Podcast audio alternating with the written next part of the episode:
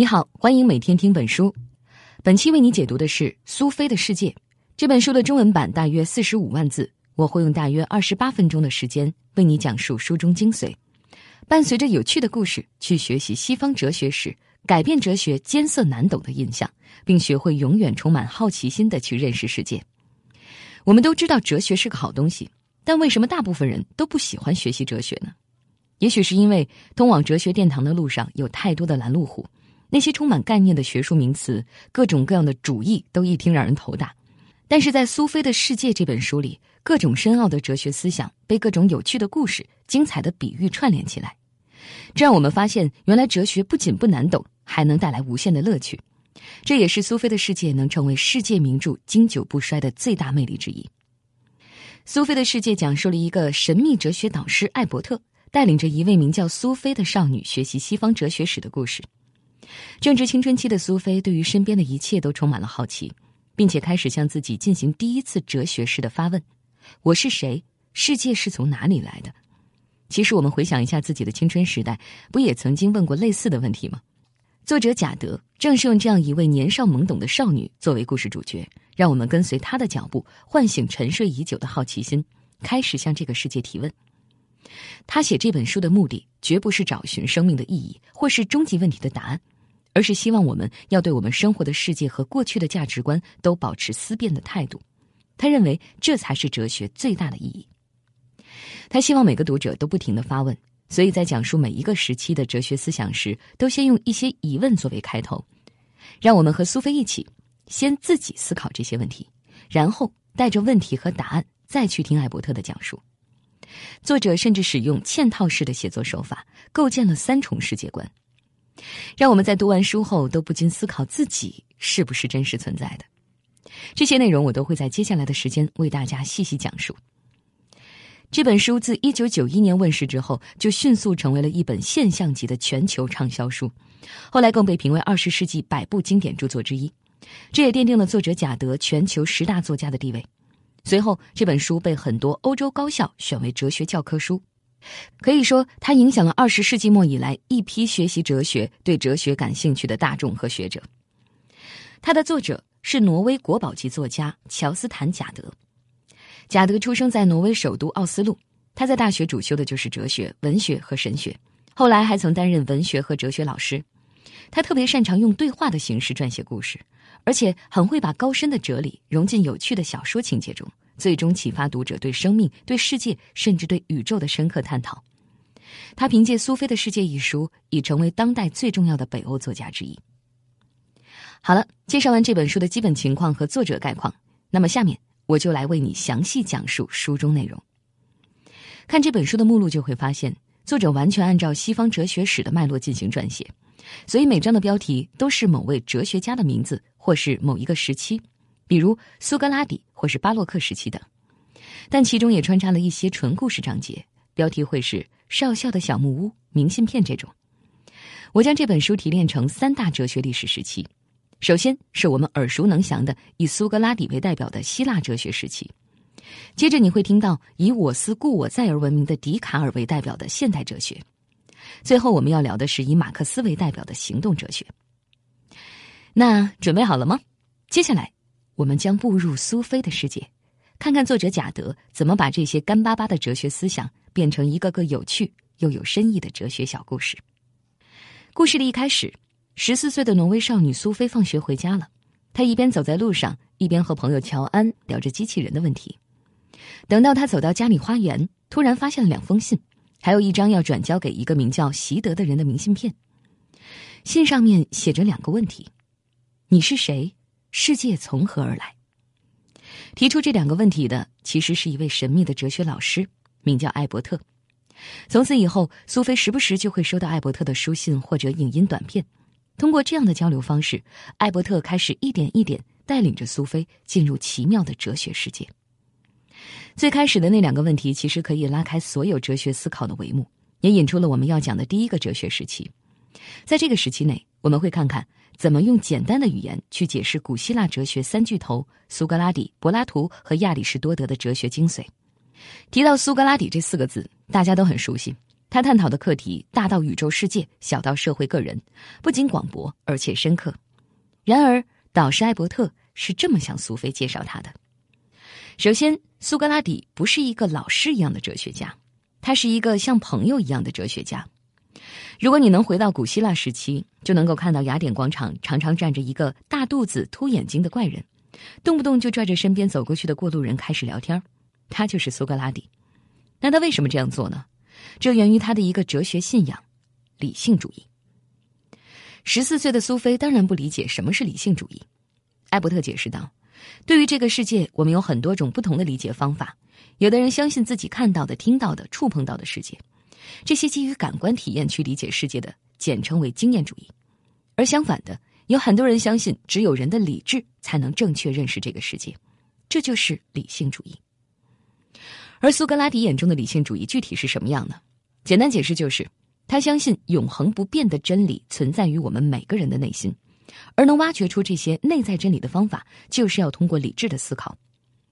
有意思的是，苏格拉底的母亲是一位产婆，就好像产婆帮助产妇接生婴儿一样，苏格拉底一辈子立志要做知识的产婆，他要用理性思辨的方式帮每一个人接生出他们源自内心的智慧。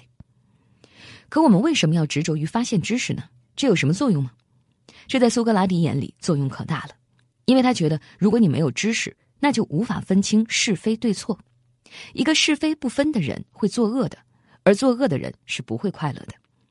想想看，如果你撒谎作弊，而且你内心的理性还知道这些行为是不对的，你能真的快乐吗？苏格拉底短短一生接生过很多人，最知名的应该就是他的学生柏拉图。柏拉图一边继续思考苏格拉底的永恒不变的绝对的是非观，一边也没有放弃思考自然规律。想象一下，如果你现在穿越回希腊，碰上柏拉图，你如何回答他提出的这个小问题？一个面包师傅如何能做出五十个一模一样的饼干？你要是能回答出这个问题，那么你就大概能够理解了柏拉图最重要的一个哲学思想，名叫理型论。这里需要注意的是，哈，这里的“形”是模型的“形”，可不是理性的“性”。对于这个问题，苏菲这个小姑娘是这么想的，她觉得这还不容易。圣诞节的时候，妈妈用了一个模子，就做出了很多姜饼人儿。所以，如果一个面包师傅能做出五十个一模一样的饼干，一定是用了个模子。那么，这个问题和大哲学家柏拉图又有什么关系呢？就拿这个姜饼人的例子来说，我们不是厨师，而且也没有见过这个模子。但无论这个模子压出来的姜饼人是缺了一个胳膊，还是左腿短一点点，我们都能立刻认识到，啊，这是个姜饼人。而且，我们还能分析出来。这个模子一定会比所有压出来的姜饼人更完美。通过姜饼人这样小的例子，我们就可以理解柏拉图的思想。他认为世界上所有的东西都有一个永恒不变的完美形式，这是他总结出来的自然规律。小到一个饼干的样子，大到一个国家的抽象模式，这个模子就是柏拉图相信的理型。大家熟知的乌托邦模式，就是基于柏拉图这个理型论而衍生出来的。所谓乌托邦，就是柏拉图对于一个完美国家模式的畅想。完美国家模式一定存在，只要我们努力寻找，就能发现它，并且用它压制出来一个完美的国家体制。有趣的是，首先挑战柏拉图这个理性论概念的人，居然是他最出名的学生亚里士多德。我们天天放在嘴上说的“形而上，形而上”，就是源自亚里士多德。想要了解亚里士多德的想法，其实思考一个问题就够：是先有鸡？还是先有鸡这个概念，在他看来，老师柏拉图和苏格拉底一样，都太笃信理性的力量，完全不顾我们的感官体验。所谓的理型论，其实恰恰和事实相反。柏拉图相信，一定是先有鸡这个概念，也就是鸡的抽象理型，再有鸡的实体。亚里士多德一针见血地批评道：“所谓形式，只不过是事物的特征罢了。比如说，鸡全身有毛，还会生蛋，这些都是鸡的特征。”我们人看多了鸡，自然就能总结出来一套关于鸡的概念。这么简单的道理，如果用哲学文绉绉的方式来总结，那就是理性是存在的，但是理性是在我们感官体验之后才产生的。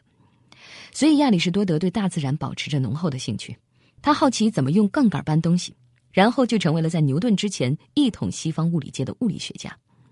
他还勤于观察各种动物，成为了将生物学分类的第一位生物学家。不仅如此。他还是逻辑学的奠基人。如果放在现代，亚里士多德应该对应的是一本活动的维基百科。至此，古希腊三大巨头的第三位介绍完，希腊哲学的学习也到这里告一段落。让我们来回顾一下，在哲学老师艾伯特口中，苏格拉底化身成一个要通过理性寻找美德、通过发现美德获得快乐的话痨。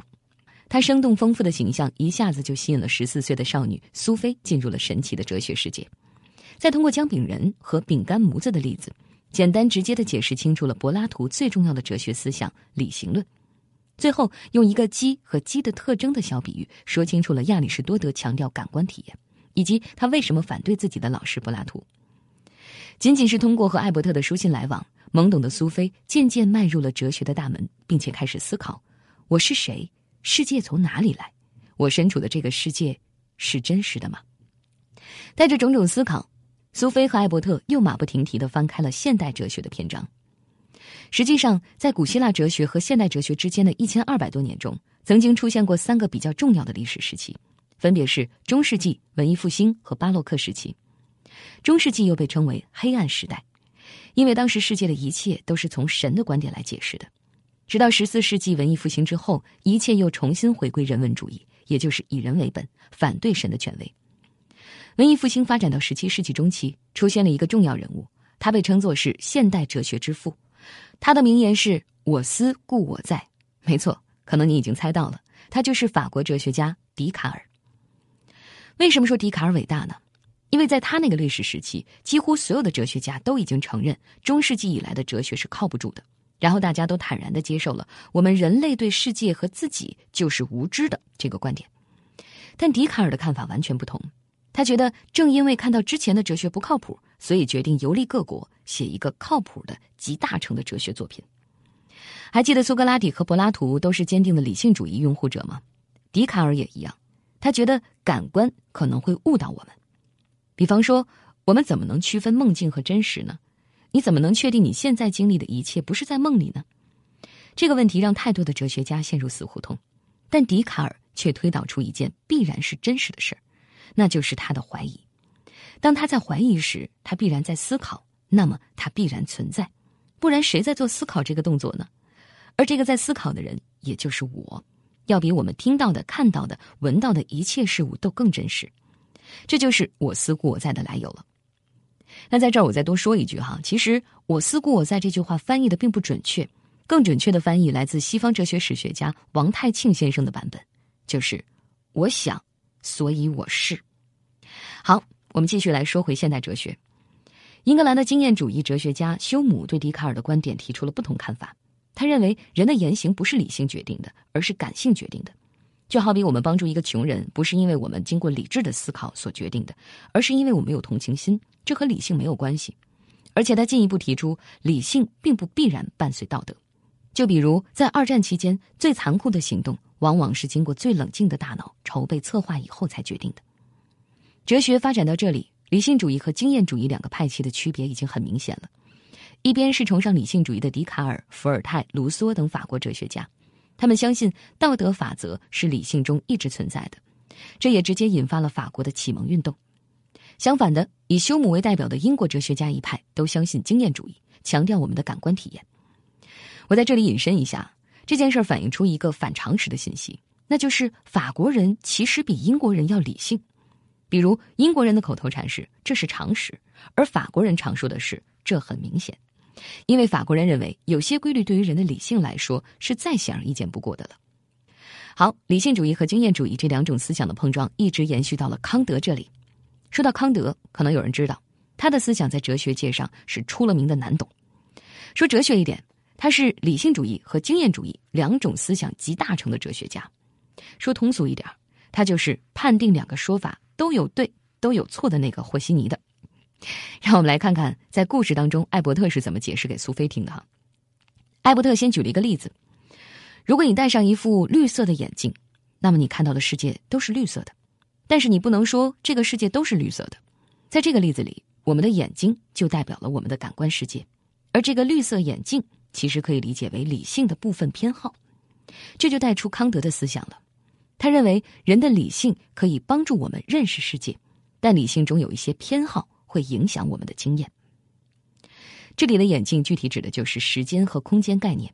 在康德看来，时间和空间并不是存在于我们本身之外的事物，而是人类感知的方式。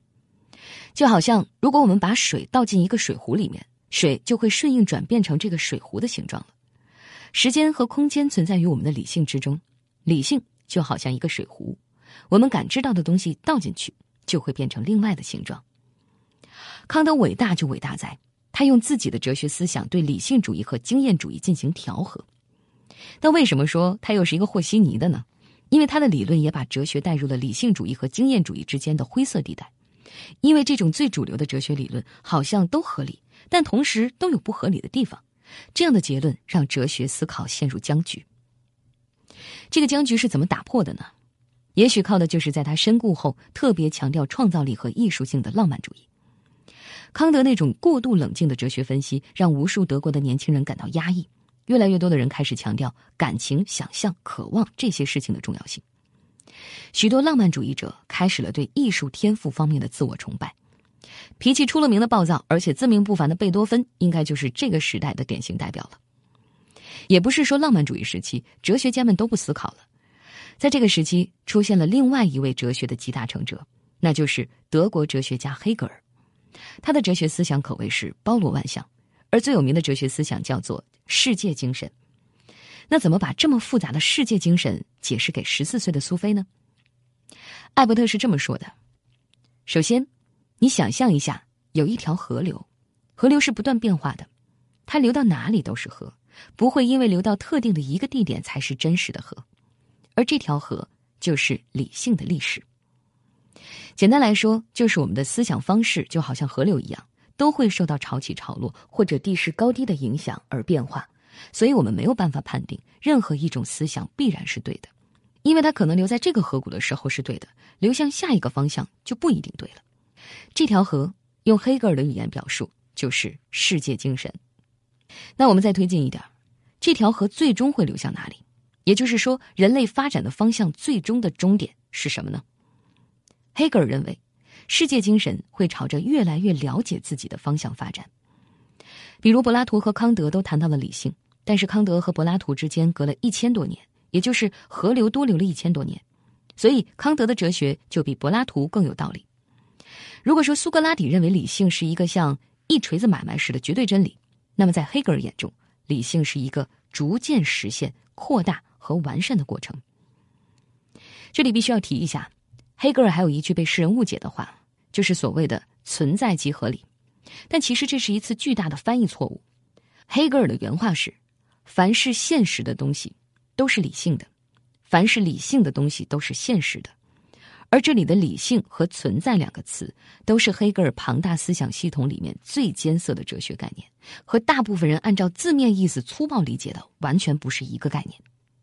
从笛卡尔到康德，再从康德到黑格尔，艾伯特和苏菲在讨论过程中，最终还是回到“存在”这个永恒的哲学主题。我究竟是不是真的存在？这可以通过理性证明吗？想着想着，苏菲突然打了一个冷战。这个世界上会不会有一个人，他写了一本书，书的主角名字就是苏菲，故事就是一位名叫艾伯特的哲学老师给苏菲上课讲述哲学史，而且这本书的目的就是要给他的女儿习德做十五岁的生日礼物。好，故事悬念先留在这儿，让我们先总结一下现代哲学时期。首先，在经历了中世纪和文艺复兴的历史动荡后，现代哲学之父笛卡尔。重新回归对如何认识这个世界的理性思考，他用了一个如何分辨梦境与真实的问题，全盘怀疑了世界上的一切，在怀疑中得出结论。他认为唯一能确定存在的事物就是正在思考的我，从此建立了理性主义哲学的起点。期间，休姆的经验主义也迅速发展。他觉得认识世界的时候不能完全不管我们的感官体验。后来，艾伯特用了一个绿色眼镜的故事，给苏菲讲明白了康德的理性主义和经验主义两者交融的哲学体系。康德的哲学又影响了黑格尔。在这里，艾伯特用了一条河流来比喻人的理性，从而讲述了黑格尔的世界精神概念。原来，黑格尔认为理性的历史是一直朝着认识自己这个模式向前推进的。一般来说，大哲学体系时代到了黑格尔就结束了。在黑格尔之后的哲学有了新的方向。也就是更有实际意义的行动哲学。这也就是我要讲的第三个历史时期的重点。在这个历史时期，我们重点会谈苏菲的世界如何讲清楚一位重量级哲学家的思想，那就是对中国影响巨大的马克思。说到马克思思想，很多人对于“上层建筑”这四个字都不陌生，但这四个字究竟指的是什么意思呢？苏菲小朋友和大部分人一样，也对这个问题很疑惑。这个时候，艾伯特拿出一个希腊神庙的模型，你想象一下这个模型啊，第一眼注意到的可能就是它很优美的屋顶。这个屋顶就叫做上层建筑，就好像屋顶都需要柱子支撑一样，一个社会的上层建筑也需要一些支柱。马克思相信，支撑上层建筑的柱子竖立在一个三层台阶的基座上。第一个台阶叫做生产条件，这个生产条件指的是每一个社会可以利用的自然条件和资源，而用苏菲的话说，就是撒哈拉沙漠不会有鲑鱼生意，挪威北部也产不出枣。第二个台阶叫做生产工具，指的是设备和机器这些东西。第三个台阶叫做生产关系，指的是人们分工的方式和财产的分配。马克思相信，这三个台阶加在一起就会形成一个独特的生产模式，而这个生产模式决定了一个社会的政治面貌和意识形态。马克思的这种思想，其实简单理解就是一种能解释很多事情的思维方式。比如说，艾伯特用马克思思想来解释包办婚姻。在农业社会，包办婚姻不是因为什么习俗啊、文化的原因，而是因为关系到农庄的继承权的问题。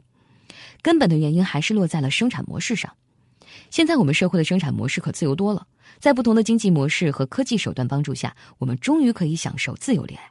这是以前那个生产条件局限的年代想都不敢想的事情。马克思不仅是一位哲学家，更是一个具有实际政治和经济目标的社会学家和经济学家。为什么说他特别伟大呢？因为以前的哲学家只是解释了世界，但马克思带了一个好头，从他以后的哲学家都在努力改变世界。